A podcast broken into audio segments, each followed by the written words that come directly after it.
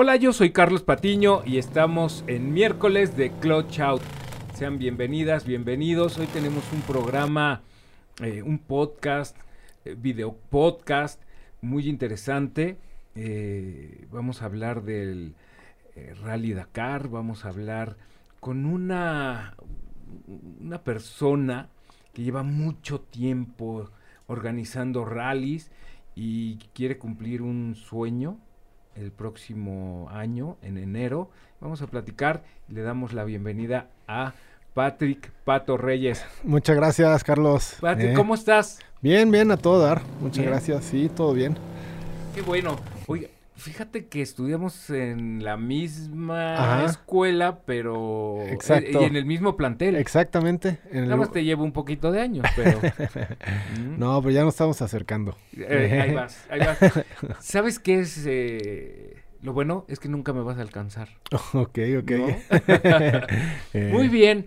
Eh, estudiaste mercadotecnia. Es correcto. Sí, sí, ahí sí. en sí. el SEC, Centro de Estudios en Ciencias de la Comunicación. En la Exactamente. Ciudad de México está Ajá. al sur de la ciudad, en el Pedregal. Sí, sí, no, bu- buen rato pasamos ahí. Este, también ya buen rato que terminamos, ¿no? Pero sí, creo que, que aprendimos bastante eh, para... Y, y- y- que lo aplicas a Exacto. tu vida, ¿no? Exacto. Profesional. Exacto. Creo que son pocos las personas que eh, pueden hacer esto.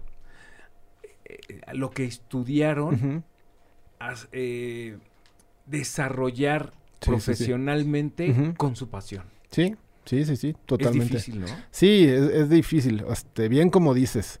Eh, pues yo realmente en una oficina de 9 a 6 nunca he trabajado en mi vida. Nunca. Nunca, ¿no? Lo único era la escuela que Exactamente. entrabas a las aulas. Exacto. No, lo más que trabajé, se puede decir, eh, eh, en- así de, de manera corporativa, fue en Last Lap México, que precisamente era una agencia de deportes que organizaba el, el Red Bull Crossfighters, ¿no? Una empresa española con filial en, en México. que se hacían aquí en el En- la Plaza de Toros. Exactamente, y fu- justo fue cuando yo estaba estudiando en el SEC, ¿no? Ujú. En la mañana iba a, a Last Lap y en las tardes estudiaba en el SEC. Super eventos, ¿eh? Sí, Creo padrísimo. que tienen que regresar. Sí, la verdad sí, este, lo que sí era muy costoso para Red Bull, yo lo sé, muy Sí. muy costoso, pero qué, qué buen evento. Eh, bueno. Lo han tratado de replicar algunas otras marcas.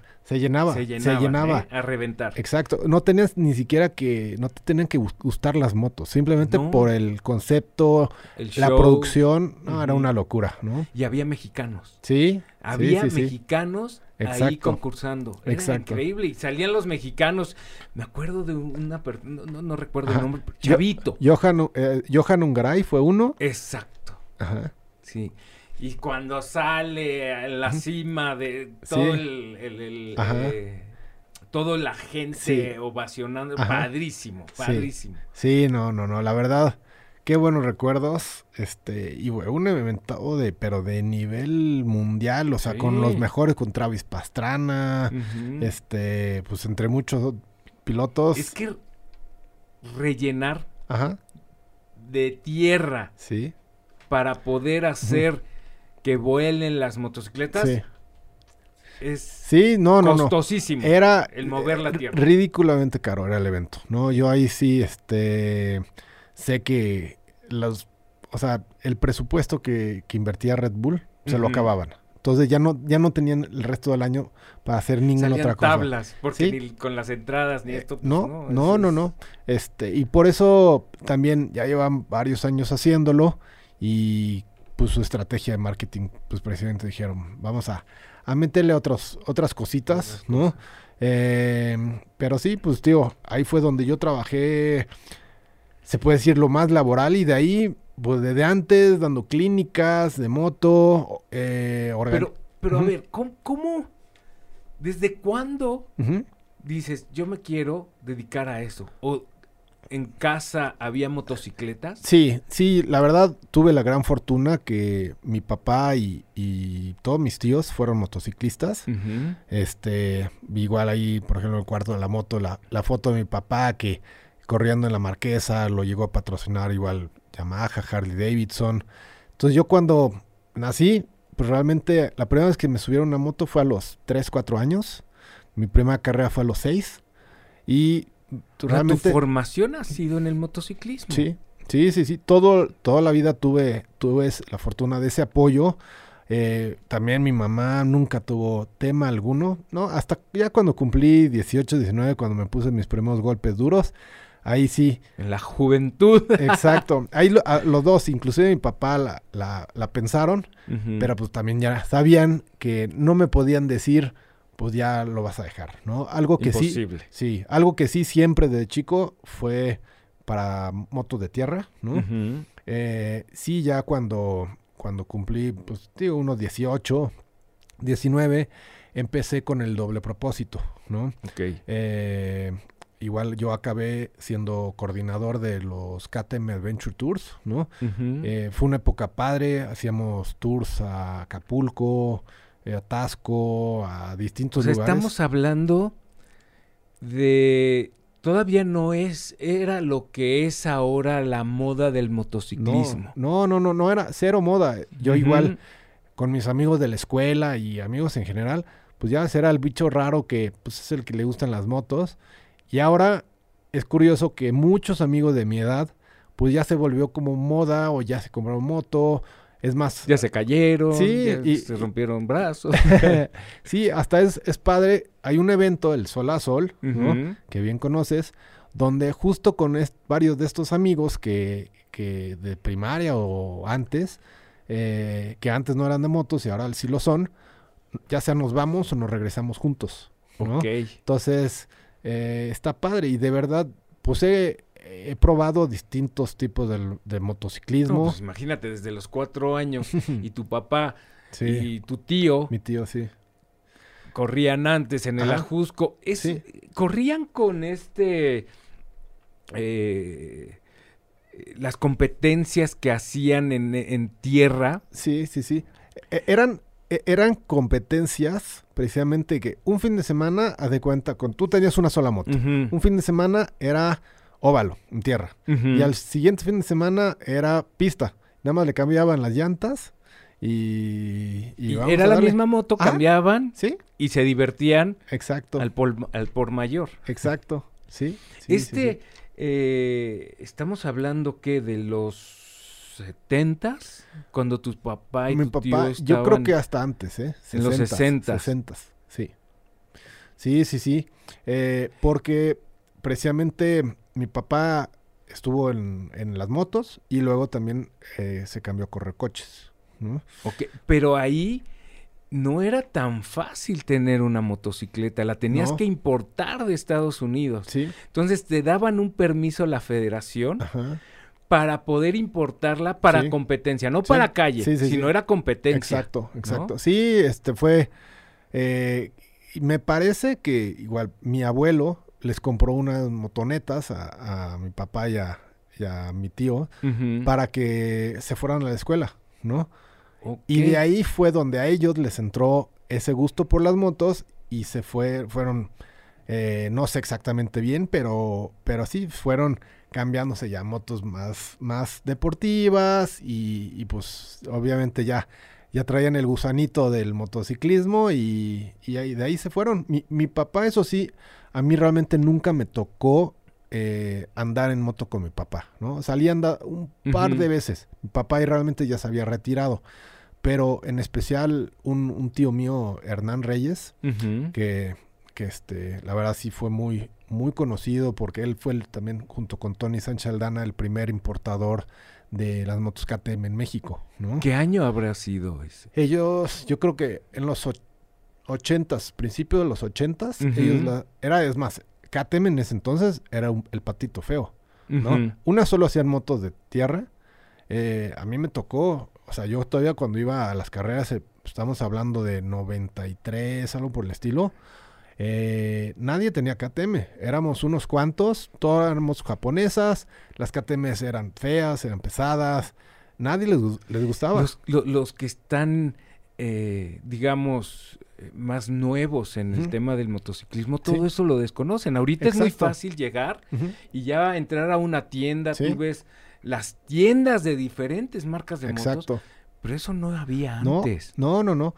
No, Liverpool, Ajá, ¿no? Creo exacto. que llegabas a comprar ahí la moto. Sí, a mí, a mí de lo que me tocó, realmente, pues ya sabes, era una que otra tienda, por ejemplo, me acuerdo Ka- la Kawasaki que era de Ricardo, de, no, de, de Chaplewski, que ah, creo que estaba por acá en la Portales, era una casa prácticamente que tenía un pequeño sh- showroom, este, pues mucha gente importaba las motos de cierta manera.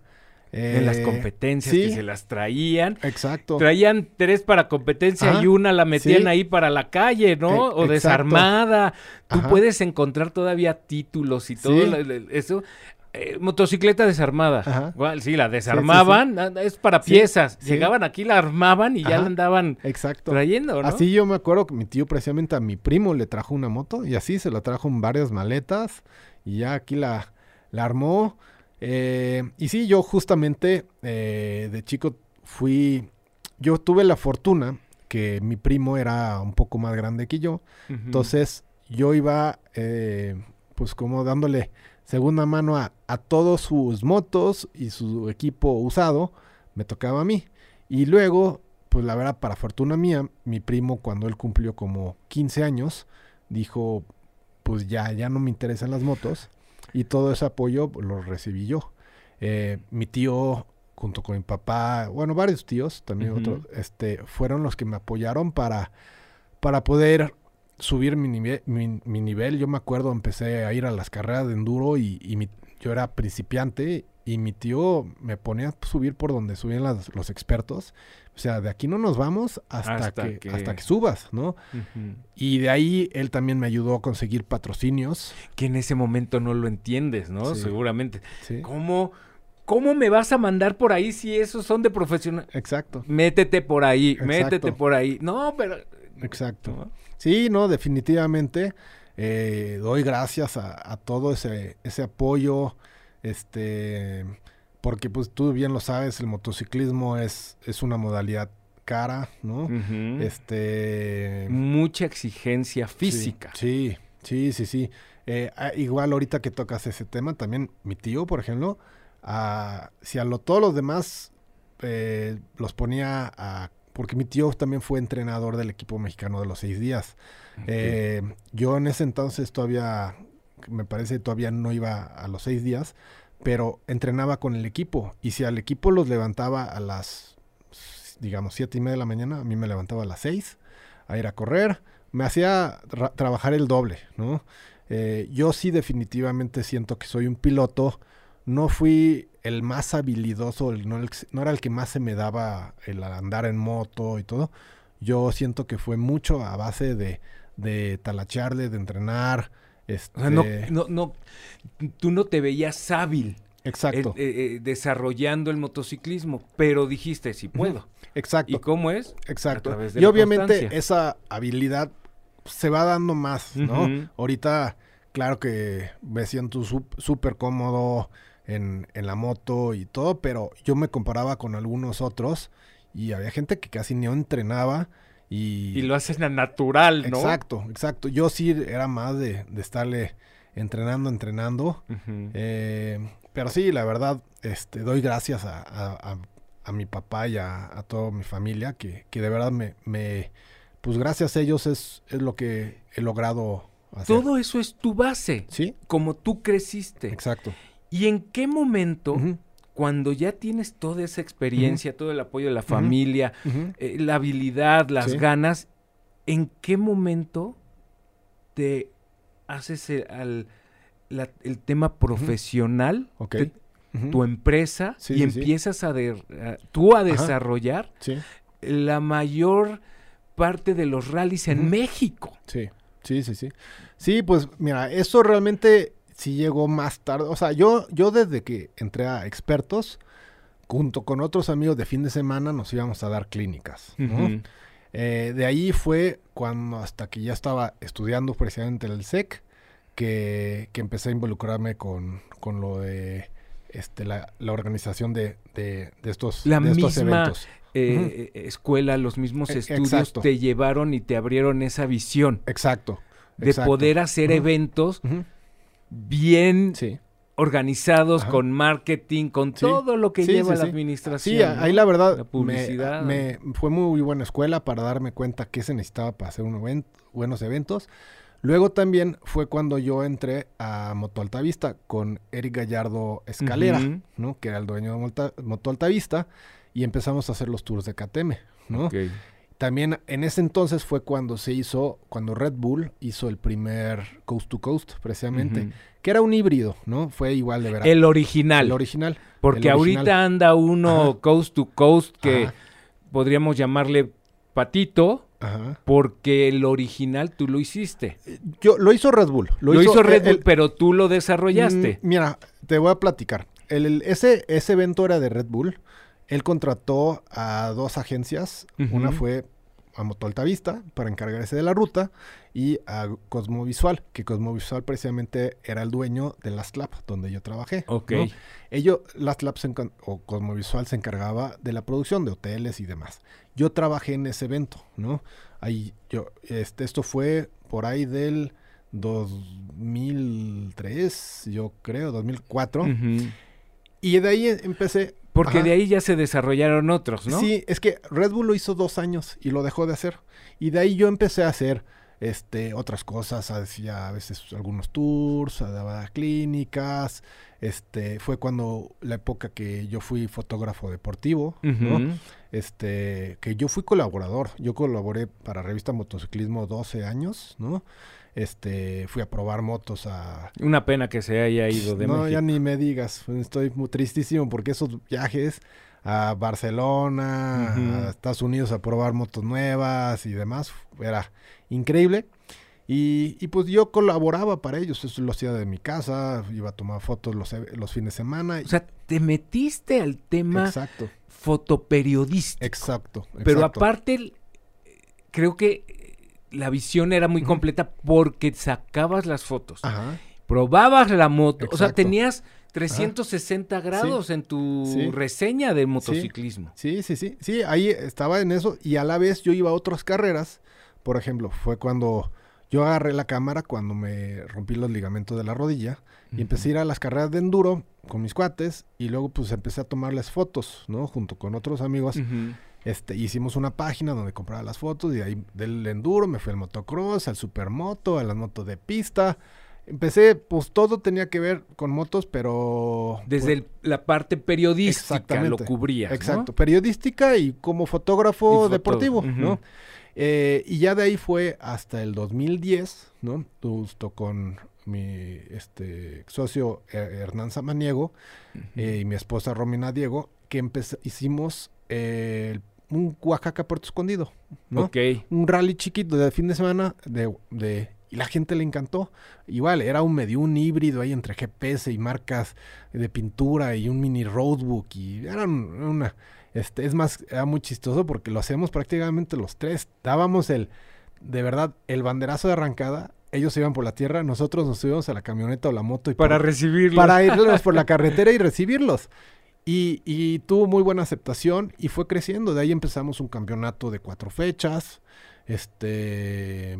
Y, y la verdad, ese campeonato jaló a la- a- para la gente, pero a nosotros nos pesaba mucho porque era muy costoso hacer un rally. Dijimos, no, vamos a, a dejar de hacer un campeonato y vamos a hacer una sola fecha al año, pero de verdad. Y ahí fue cuando retomamos el Coast to Coast que Red Bull había abandonado, ¿no? Entonces, este... Pero tú ya traías esa experiencia del coast to coast y de todo lo demás. Exacto. Entonces tú llegas a desarrollarlo Ajá, perfecto, exacto. Sí, ¿no? y justo por ahí de esto, te digo, primer Coast to Coast fue 2010, ya el que hicimos nosotros.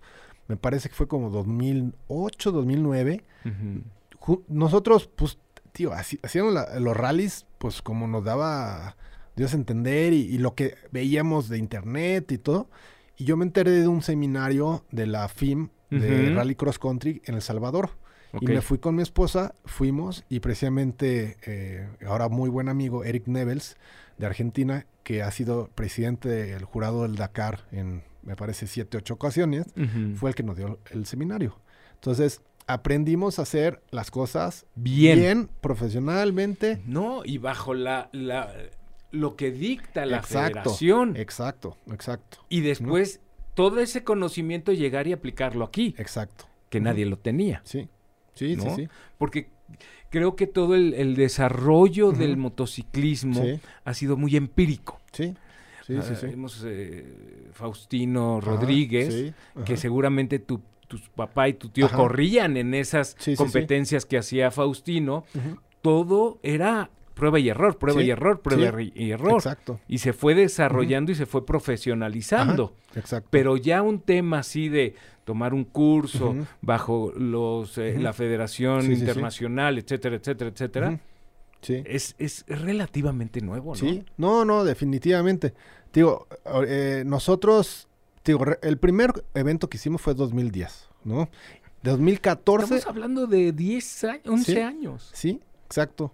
No, Nosotros, 20, no, 2010, sí. 2010, 12 años, Sí, 12 años. 12 años. Ajá. Y te digo, ya primer coast to coast como nosotros, me parece, fue 2014, ¿no? Porque me ahí, me dio un pelotas un poquito de las fechas, pero sí, Ujú. 2014 y, y hasta el 2018, me parece, hicimos, hicimos coast to coast. Este, ya, obviamente, tropi- tropicalizado, tuvimos que hacer un re- reglamento particular para poder, como era una modalidad nueva en México. Tampoco podíamos hacerlo tal como el reglamento internacional porque nos restringíamos mucho. Yo creo que, pues, en dado caso de 100 No, motos... pues si apenas estaban desarrollando el motociclismo, aquí todavía le pones Exacto, eh, peros, exacto. imposible. Sí, entonces lo hicimos, obviamente, con ciertas eh, reglas importantes. eh, y, y, pues, es más, empezamos a... Ya en el Coast to Coast trajimos eh, un aparato, se llama Estela, que lo usan en la Baja 1000. Es español, que es un rastreador satelital eh, exclusivamente pensado para este tipo de carreras, donde puedes controlar límites de velocidad, rastreo en tiempo real, si hay una emergencia ellos pueden, como el Dakar, tal cual, ellos se accidentan, pueden presionar un Lanza la botón, señal. todo, todo trae sensor de desaceleración. Igual empezamos a traer, eh, gracias a, bueno, Hernán en esa época empezó a vivir en, en Europa, en Suiza, entonces también pudimos traer a varios pilotos eh, extranjeros. Eh, tuvimos, me creo, me parece fue el 2017, trajimos a, por ejemplo, Javier de Sultré de Francia, que es, fue piloto oficial Yamaha del Dakar. Trajimos a 10 italianos, suecos, indios, americanos, canadienses. O sea, ya se volvió una carrera ya internacional, importante, seria, Reconocida. reconocida, todo, ¿no? Este, Sí, con competidores Exacto. internacionales, eso ya te da un valor exacto. a esta competencia. sí, la verdad, este, eh, sí, sí nos sentimos muy orgullosos de lo que logramos hacer. Que, que te digo, lo, lo, lo dejamos de hacer principalmente porque pues ya se complicaba mucho el que Hernán vivía en Europa y nosotros aquí. Y este, y lo dejamos de hacer, cada quien, este, pues empezó a, a tener otros proyectillos y así, que te digo, yo siempre he estado involucrado en el motociclismo. Ahí fue cuando ta- precisamente nos, nos cont- contactó la Canaco, que es la Cámara de. Comercio de Torreón, para diri- dirigirles eh, la carrera Coahuila 1000, ¿no? Es que en el norte hay una gran cultura del motociclismo. Sí. Gran, ¿eh? O sea, Sí. Coahuila, Nuevo. León, Sí. eh, Tamaulipas, toda esa parte, Sí. eh, eh, mucha cultura. Sí, no, no, la verdad, y aparte tienen una geografía Increíble. increíble. Y más, o sea, si eres amante del off-road, ni se diga, ¿no? Este, y sí, Ahí está lo bueno, tienes desiertos, exacto. tienes, exacto. bueno, cuatro ciénegas después. Exacto, exacto. O sea, tienes todo. México es Sí. riquísimo para Sí. hacer de todo. Sí, ¿no? sí, no, no, no, la verdad, este, los extranjeros cuando vienen, o sea, dicen, o sea, es que como ellos, o sea, nosotros somos privilegiados Sí. de, de tener esos lugares y la libertad también de poder eh, transitar en moto o, o vehículos campo traviesa por esos lugares. En Europa, pues precisamente ni se diga, ¿no? O sea, este, es súper restringido. Imposible. Eh, aquí en México sí siento que, que muchas veces sí debería haber un poquito más de restricción para mantener la, la naturaleza Ah, sí, claro. y todo. pero, pero bueno, este, so- somos, o sea, somos O privilegiados. sea, tendría que ser una cosa, una veda, ¿no? Como de, Exacto. como la pesca. Exacto. ¿Saben qué? De tal fecha a tal fecha se puede hacer y después se para. Exacto. Sí, de, de, de- Darle oportunidad a, la región de Exacto. eh, que no es que vayan Ajá. a destruir, sí, ¿no? sí, sí. Pero Le dejas Exacto. un poquito descansar. Exacto, sí, o de saber de, pues bueno, vas a usar caminos ya establecidos, no te vas a salir de ellos, este, ese tipo Y de... también por seguridad. Sí, sí, sí. O Es- sea, sí proteger la, eh, el ambiente, Ajá. pero por seguridad. Sí, sí, sí. ¿Cuántos se han perdido, no? Sí, sí, no. O- eh, o se meten y no traen nada, ni Ajá. GPS, etcétera, Sí. etcétera, etcétera. Sí, sí, sí. Sí, este, que eso es algo que precisamente en nuestros eventos siempre hemos tratado de, de, de, identi- de identificarnos por la seguridad, ¿no? Este, inclusive hay veces que el mismo piloto dice, no, no, es mi responsabilidad, yo corro, de cuenta, si le falta un equipo de, de protección que no es el adecuado y, y nosotros nunca hemos permitido Casi, casi te dice, yo firmo la responsiva, ¿no? Exacto. Me- si me pasa algo, yo soy... Sí, pero, Pero no es el caso. no es el caso, ¿no? Este, quiero pensar que, que todos nuestros eventos, que aparte, pues, O sea, no es hacerse el héroe. no, no, no, no, no, y más en, ¿No? en una modalidad como esta, como es el realismo, que estás tan alejado en muchas ocasiones de la civilización, de un hospital, ¿verdad? donde, por ejemplo, nosotros en el Coast to Coast, nuestro gasto más fuerte era pagar un- el- la renta de un helicóptero. Claro, que porque te accidentas, lanza la señal y en ese momento se activan todas las alertas para llegar al lugar. Exacto, ¿Cómo? Como sea. exacto, exacto. No puedes decir, ay, el helicóptero. ¿Sí? Sí, Hubiéramos tenido un Exacto. helicóptero. Sí, porque yo la verdad, este, lo he visto en otras carreras que yo he competido y demás, he visto la importancia, eh, así como en una, una, una carrera del autódromo que tiene que ver una ambulancia, aquí en un, cualquier rally internacional este importante tiene que ver un Bajo los un- estándares que te marcan, Exacto, ¿no? Internacionales. Exacto, tiene que haber un helicóptero. Por eso también es que son tan costosos los eventos, ¿no? Muchas veces la gente se asusta y dice, oye, ¿por qué cuesta, tanto? Pues es que No ven todo lo que... es, es que es Ah. eh, to- y todo o la gran mayoría de, de es- de este encarecimiento es alrededor de la seguridad. Y que nunca está de más. Nunca, nunca, nunca. Oye, Pato, Ujú. ¿Dónde dices, quiero ir al Dakar? Quiero, Ajá. tengo ganas, Sí, toda mi experiencia, sería padrísimo ir, Ajá. vivirlo, etcétera, etcétera. ¿Cuándo te decides? Porque no es así de, ay, mañana me voy Sí. a no, no, no. Chiapas o Sí. me voy a, me voy a Egipto, o me voy... Exacto. Mira, yo de, la verdad, desde chico me acuerdo viendo Speed, Speed Vision, Speed Channel. ¿no? Pasaban la car y siempre me atrajo, ¿no? Pero yo corría enduro y... y- y En esa nada. época era París-Dakar. Exacto, París-Dakar. Y hasta ahí. Pero no fue realmente hasta el 2010 cuando yo empecé a hacer rallies que sí me entró la cosquillita, ¿no? 2010, ahí iba, ah, pues a ver, vamos a ver si en unos años. Y, y- y no lo de veía. hecho, cambiaron el. La sede, Exacto. que la pasan a Argentina. Exacto, exacto. Sí, a, a Sudamérica, que fue se le- fueron varios países, pero sí, Argentina, Chile, Perú, este, ahí se lo, se lo, se lo fueron, este, campechaneando.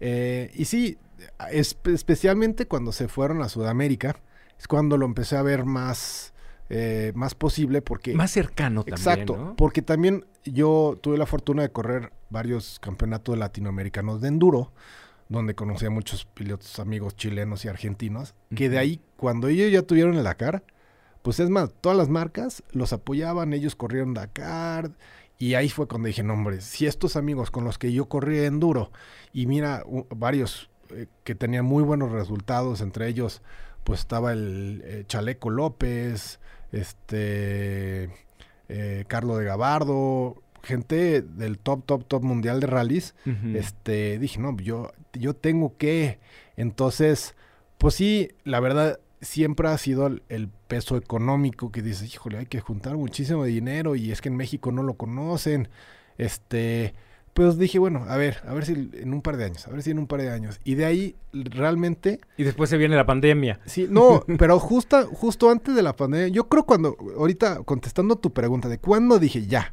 ahora sí, vamos por el Dakar, yo creo que fue, debe haber sido como 2017, Ujú. cuando dije, ya, ahora sí, vamos. No, vamos, vamos, a- ahora sí de que ya el próximo año, el próximo año. Porque yo, la verdad era, es como aventarte del bungee, ¿no? o es, es decir, híjole, voy, no voy, y, dices, lo, y lo Ves, posponía. ves, exacto, ves hacia abajo y dices, ay, no. exacto, No, no y- sé. exacto. Y lo posponía, dije, no, el próximo. Y la verdad llevo, pues como 3, 4 años así. Pero no fue hasta el año pasado que dije, a ver, no me estoy volviendo más joven, las cosas... Veo cada vez más alto el salto Exa- del exacto. bungee. Exacto, entonces ahí sí dije ya, este, vamos a ponerle para correr el 2023. Nunca va a haber, como en la vida, nunca va a haber un tiempo perfecto para, Nunca. para las cosas. Cuando dicen también, todavía no es momento para casarme, ya llegará el momento, no es cierto. Exacto. Oye, ya llegará el momento exacto de tener un hijo. Ajá, Ya es, es falso. Exacto, exacto. Falso. Sí, sí, entonces, Hay que aventarse Ajá. del bungee, Sí. dirías. sí. Y pues ahí, en- eh, ahí estamos, ahorita estamos, justamente ya, ya nos aventamos. Es- Ya está decidido que vas a ir. ya está. Punto. No hay, No, ya no hay para no, atrás. Ahorita, ajá. Pe- perdón, justo ya este año es un, un año de, de muchos sacrificios. Preparación. Pe- sí, sí, o sea, estoy, ahorita yo estoy ya sacrificando en muchos sentidos, ¿no? Estoy sacrificando tiempo laboral, ¿no? Eh, a ver, me- déjame pararme ahí. ok, ok. Porque todo eso es un desarrollo emocional, físico, económico, Ujú. etcétera. Pero a ver, eh, para nuestros amigos que no- y amigas que nos escuchan, ¿cuál es la diferencia de una moto de rally y una motocross? Y está la otra que es de enduro. Ok, claro. Mira, entre- Porque a lo mejor, perdón, Ajá. pueden pensar, yo quiero ir porque yo ando en enduro. Sí, sí, sí. porque yo sé cross. ¿no? Porque, Sí. etcétera. Pero hay ciertos lineamientos Sí. también de- para irte a un rally Dakar. Ujú, Claro. Mira, principalmente ahorita para la audiencia, rápidamente la diferencia entre una moto de enduro y una de cross, lo más aparente es el faro, ¿no? Tiene varias cositas de caja de velocidad, suspensiones y demás, pero bueno. Ahora, alturas. alturas entre el enduro y motocross prácticamente Es lo mismo. Lo, mi- lo mismo, digo, una está hecha más para ser más explosiva y una suspensión más dura para recibir los impactos de brincos. Y la otra está hecha más, para- el motor tiene más torque y la- una suspensión más suave para las piedras y demás, ¿no? Ok. Pero bueno, esos son. Y ahora, si nos vamos a la de, a la de, a la de rally para el Dakar, ha habido una evolución constante, ¿no? Eh, no sé si te acuerdas en los 80, 70, pues corrían motos GS, BMW, BMW, Las BMW, las ujú. GS, que eran las motos enormes, mil centímetros cúbicos, este, 1100. Eh, La Cajiba Elephant. Exacto, ¿no? exacto. Eran motos enormes, ¿no? Eh, luego corrieron también las, las KTM, las 950, ¿no? Y, pero ya iban demasiado rápido. Y cuando empezaron a restringir, fue cuando empezaron a haber varias muertes, o ya fue una época de muchas muertes por las velocidades a las que iban y por el peso de la motocicleta. Eran motos muy pesadas que... Sí, si no te caías, si no te morías de la caída, es Exacto. porque te Exacto. caía encima la moto. Exactamente. Y de ahí, precisamente, este, fue cuando las marcas, un- hubo un año, un año después que dijeron, bueno, vamos a limitar la velocidad, que fueron 160 kilómetros por hora. Y de ahí, al siguiente año dijeron, ya, vamos a limitarla a 450, ¿no? ok.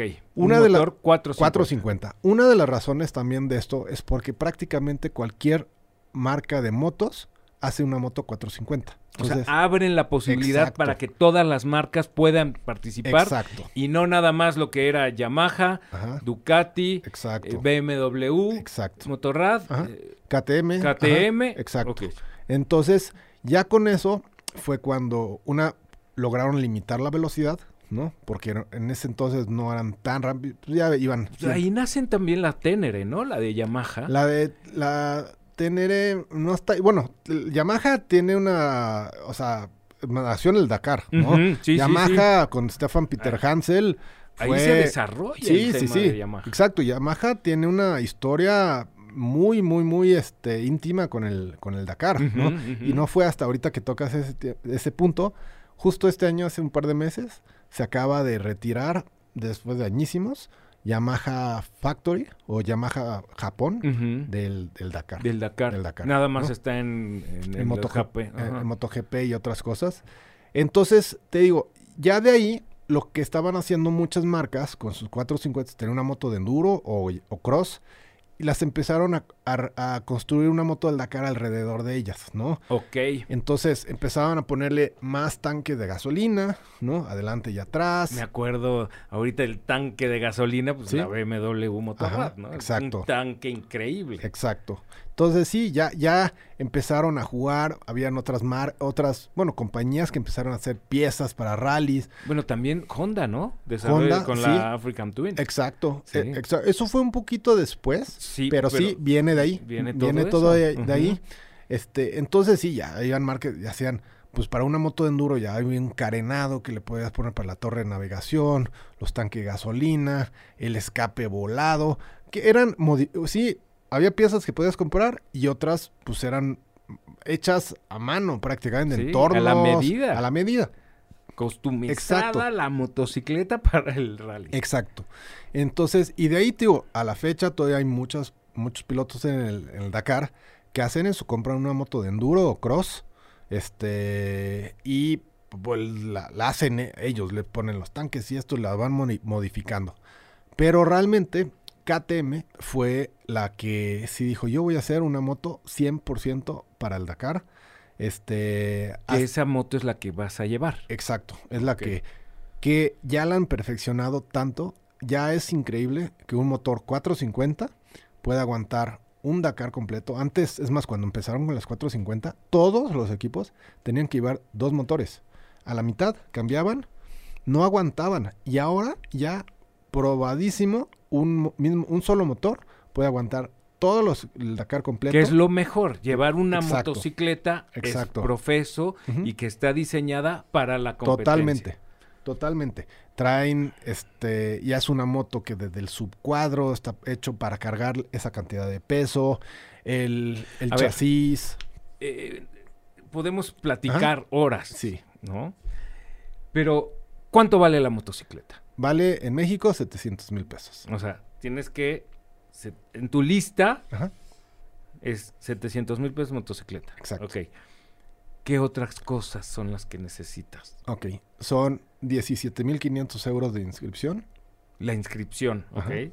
Ok.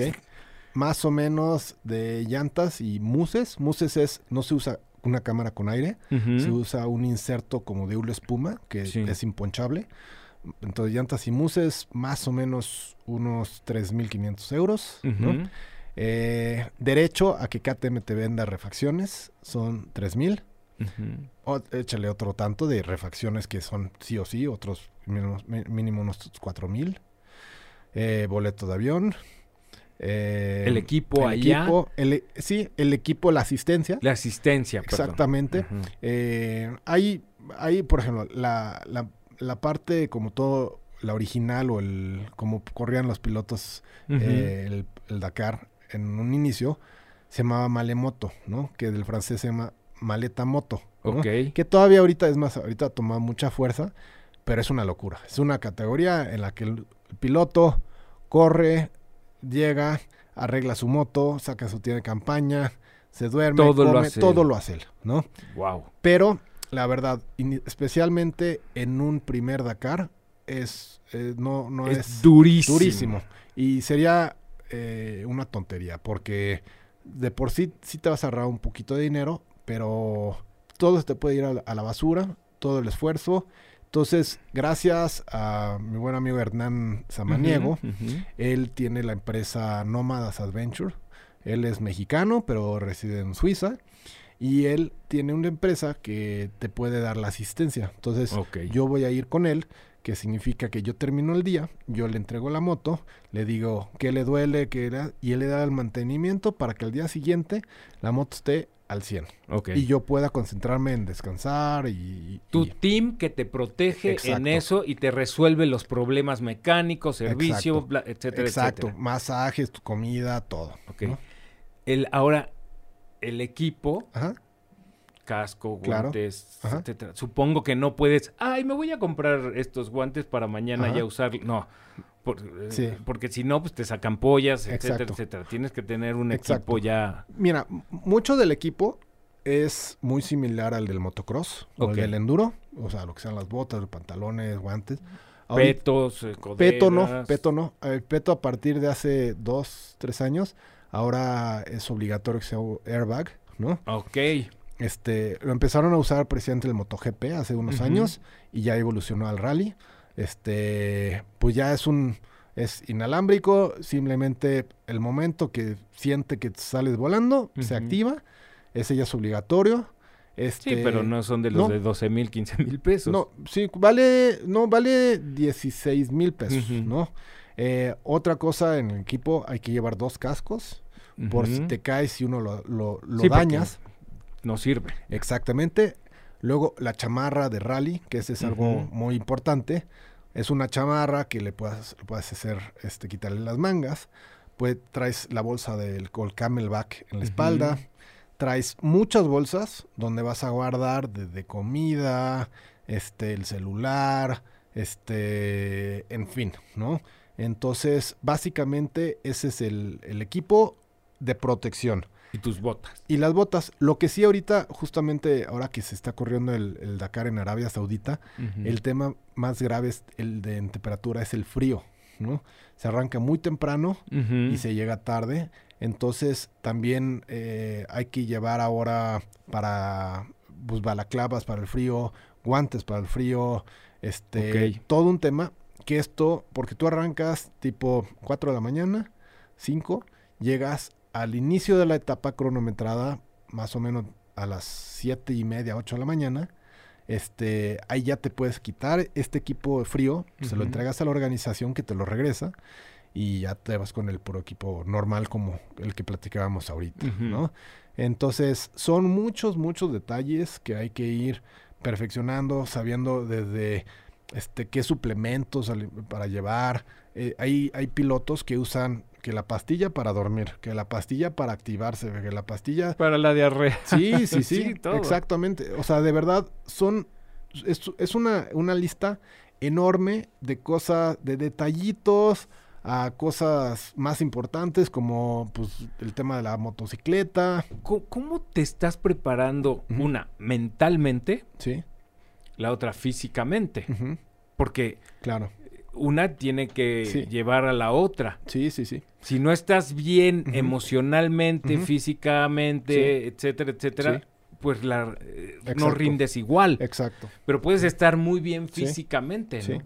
Sí, ahorita, justo que tocas ese tema, aún no estoy yendo a ver a ningún psicólogo deportivo, pero sí están mis planes pronto de ir a ver. Sí trato de, por ejemplo, cuando voy a entrenar yo hago mucha bicicleta de montaña o hasta en la moto de carretera, cosas que sé que me van a ayudar. Por ejemplo, la moto de carretera. Te debes de acordar de tu tío que está ahí. Sí, Vete por acá, haz Exacto. esto, al límite, arriba, abajo. exacto. ¿no? Sí, o sea, algo como cualquier motociclista ha vivido.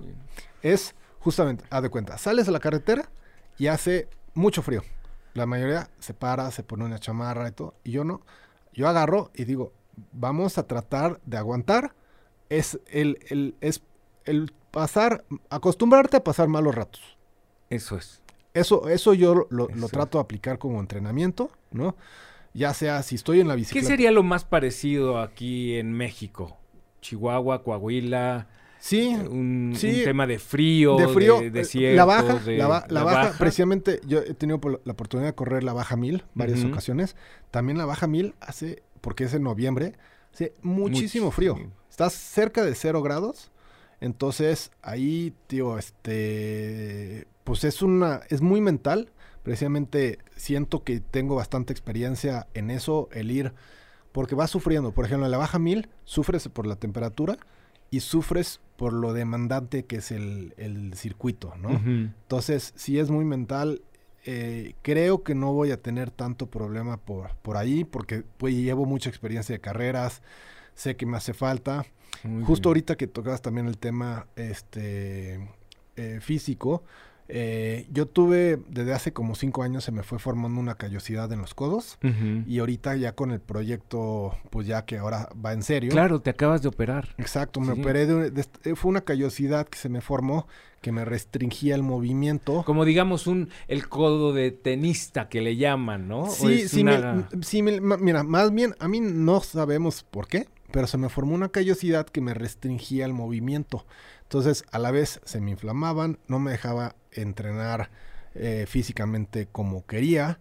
Entonces, me acabo de operar hace un par de semanas para ya, ya ahorita estoy en rehabilitación y todo, ya voy muy bien, para ya poder entrenar a tope. Oye, y parte del equipo ya para terminar en esta parte y hablar de los eventos que vas a hacer y recaudar fondos para poder Sí, sí, sí. ir al Dakar. eh, la parte de la navegación, Sí, que es, yo creo que es lo básico. ¿no? exacto, exacto. En este tema. Sí, para Esa es otra lana, no viene con la moto. No, no, el tema de la navegación precisamente es... Y no es que pongas un Waze, ¿no? No, no, no, no. Y justamente el tema alrededor de la navegación es bastante cara. Porque no es como el enduro en motocross, la pi- moto de pista, que dices, bueno, yo quiero entrenar, pues te vas al circuito y le das mil vueltas.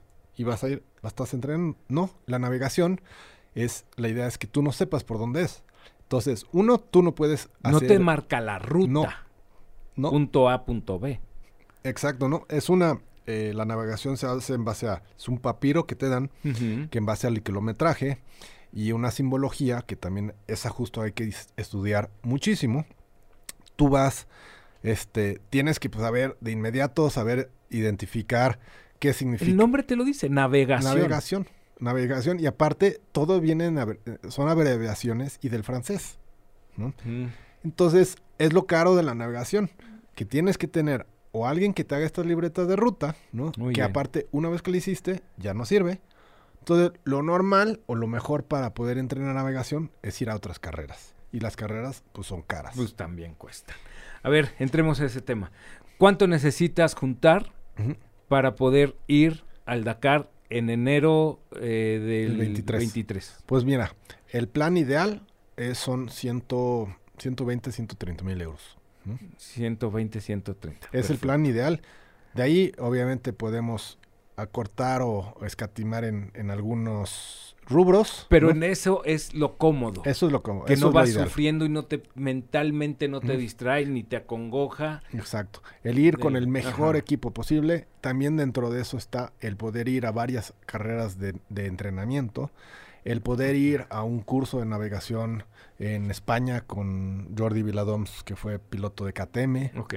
Son Sí, muchos, sí, sí, muchos, muchos Parte de la formación para Exacto. poder llegar. El, ajá, todos los viáticos de carreras, del, obviamente, de, de estar entrenando todo el año, este, en fin. Bueno, y estás haciendo uh, próximamente, vas a estar haciendo eventos en el Exacto. año, Ajá. pero ahorita ya viene el evento rumbo a, Dakar, el Ujú. 14 de mayo Ajá. en el Autódromo Tulancingo. Sí, sí, sí, sí. ¿Dónde se pueden meter? ¿Dónde puede? Ah, mira, aquí viene todo. Ajá. Viene, tienes un número celular, el Ajá. 55 91 95 79 14. Así es. Y eh, Todavía también hay una página en la cual estás vendiendo gorras, Estoy vendiendo eh, sudaderas, sudaderas. este, para playeras. Eh, también ahorita tenemos unos llaveritos, Ok, ¿no? sí, aquí están. Pero sí, este, todo esto de va sumando, ¿no? Eh, mucha gente dice, no, pues cuánto te puede ayudar una playera, pero simplemente Todo suma. Todo suma, ¿no? Eh, su- eso, por ejemplo, ayuda para poder empezar a, a- invertir bien. para hacer un evento como el que estamos haciendo, este, que es en el Autódromo de Bosques del Ángel, ¿no? Es como mucho Tulancingo. Ahí en. Tula- es en las afueras de Tulancingo, el municipio realmente se llama Singilucan, Ok. pero este va a ser un evento con múltiples actividades, Ok. ¿no? Va a ser realmente es, es un se puede decir que es como un festival del motociclismo. Vamos a tener un, un rally off-road de un día, ¿no? Este, para los que le tengan miedo al, al roadbook, va a ser con GPS. También vamos a tener categoría con roadbook para quien quiera probar lo que, lo, lo que se siente Estar. estar como en el Dakar. Eh, Pues muy buena experiencia se pueden llevar sí, en, en esta actividad y es patorreyesaldakar.com ah, exactamente. y invitar a todos a Sí, que te apoyen. Exacto, yo los invito a todos. Vamos a tener también. Si alguna marca nos está escuchando por ahí, Sí. cayeron en el podcast. Ay, a ver, es un mexicano que tenemos que apoyar para que vaya a Dakar. Gracias. Sí cumple su sueño, pero creo que cumple más un tema del país. Sí, sí, Tener un representante digno gracias. en el Dakar. Sí, también lo que vamos a hacer es todo mundo que, apo- que aporte de alguna manera, vamos a llevar su nombre en alguna parte de la, de la moto. Este, pero sí, Buenísimo. de verdad este evento creo que va a estar muy padre. Nada más, Tus redes sociales. mis redes sociales es este Instagram es Pato Reyes 32, eh, Facebook es Pato Reyes al Dakar, este Y, a ver, sí denle like, síganlo, etcétera. Obviamente ayuda emocionalmente, pero creo que lo importante es una playera, un eso. Sí. O a lo mejor alguien que quiere donar. sí, sí, sí, Porque sí, siempre estamos pensando, no, le voy a Ajá. dar, voy a comprar esto. sí.